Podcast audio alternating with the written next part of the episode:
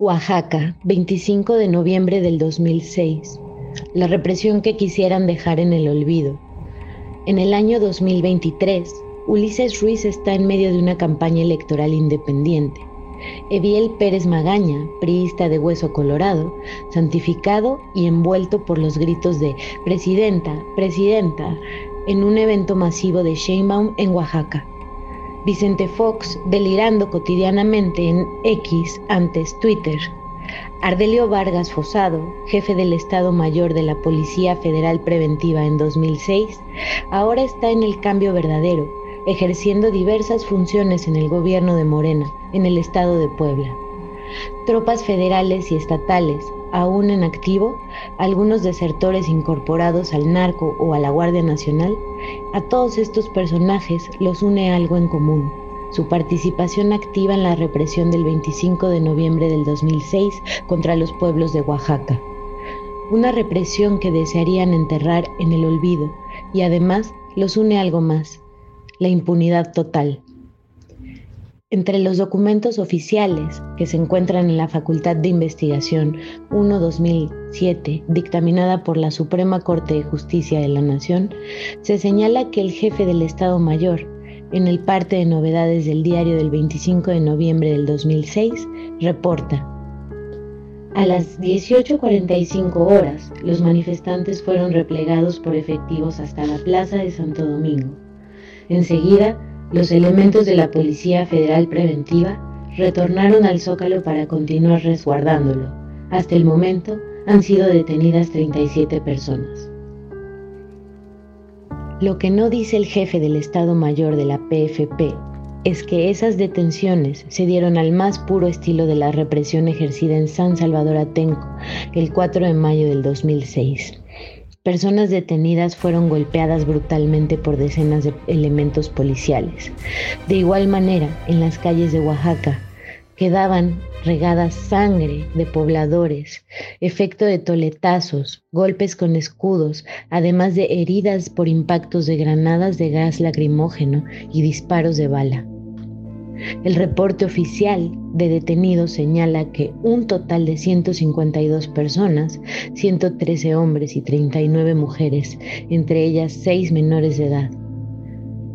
Los testimonios recabados en documentos oficiales enumeran una serie de denuncias, muchas de ellas claras violaciones a derechos humanos, el uso de armas de fuego para someter al pueblo durante la represión ejecutada por tropas federales y estatales.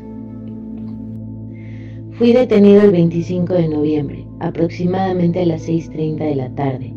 Fui sorprendido por un pelotón de la PFP. Me detienen con lujo de violencia, con dos impactos de toletazos que me dan en la cabeza. Yo estaba por perder el ojo izquierdo, se fracturó el piso orbitario. Me tuvieron que hacer una intervención urgente. Entre los informes hospitalarios se lee, el sábado 25 de noviembre del año en curso, a las 8.30, ingresó una persona de sexo masculino, de 40 años de edad, con herida de proyectil de arma de fuego con orificio en la entrada y en la salida en la pierna izquierda, sin compromisos óseos y vasculares. Desde la perspectiva de los gobiernos que reprimieron a los pueblos de Oaxaca, los sangrientos hechos de represión se simplificaron de esta manera. En síntesis, la actuación de la Policía Federal Preventiva el 25 de noviembre se realizó en cumplimiento de las atribuciones que le confiere la ley y en atención a la solicitud hecha por las autoridades estatales para restituir el Estado de Derecho y mantener el orden y la paz públicos en la ciudad de Oaxaca.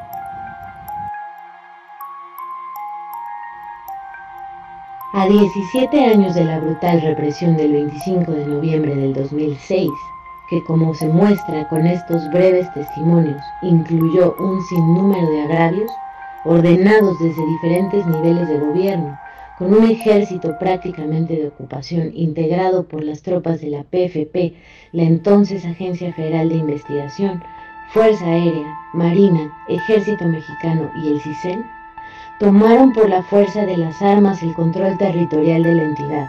Durante las detenciones y traslado de los detenidos, les aplicaron torturas en helicópteros de la Marina, les amenazaron con aventarlos vivos al mar. Es así como la supuesta paz pública y el orden en Oaxaca tienen uno de sus principales cimientos en la impunidad, que ha generado una gobernabilidad construida entre priistas de diferentes sexenios y el actual gobierno morenista. Esto ha propiciado el avance de intereses del narcotráfico y de las empresas transnacionales en diversas comunidades. La represión misma del 2006 desembocó en la llegada al poder de Felipe Calderón, tan solo cinco días después, con las consecuencias que permanecen en la República. Quienes desde el poder se benefician de esta actual normalidad y las ganancias económicas de las empresas transnacionales son precisamente quienes quieren dejar en el olvido la represión del 25 de noviembre del 2006 la masacre de Nochistlán, ocurrida el 19 de junio de 2016, es un claro ejemplo de las consecuencias de esta impunidad. El escenario perfila que la oposición a estos intereses, tarde o temprano, desembocará en una situación similar. Cabina Clandestina Producciones.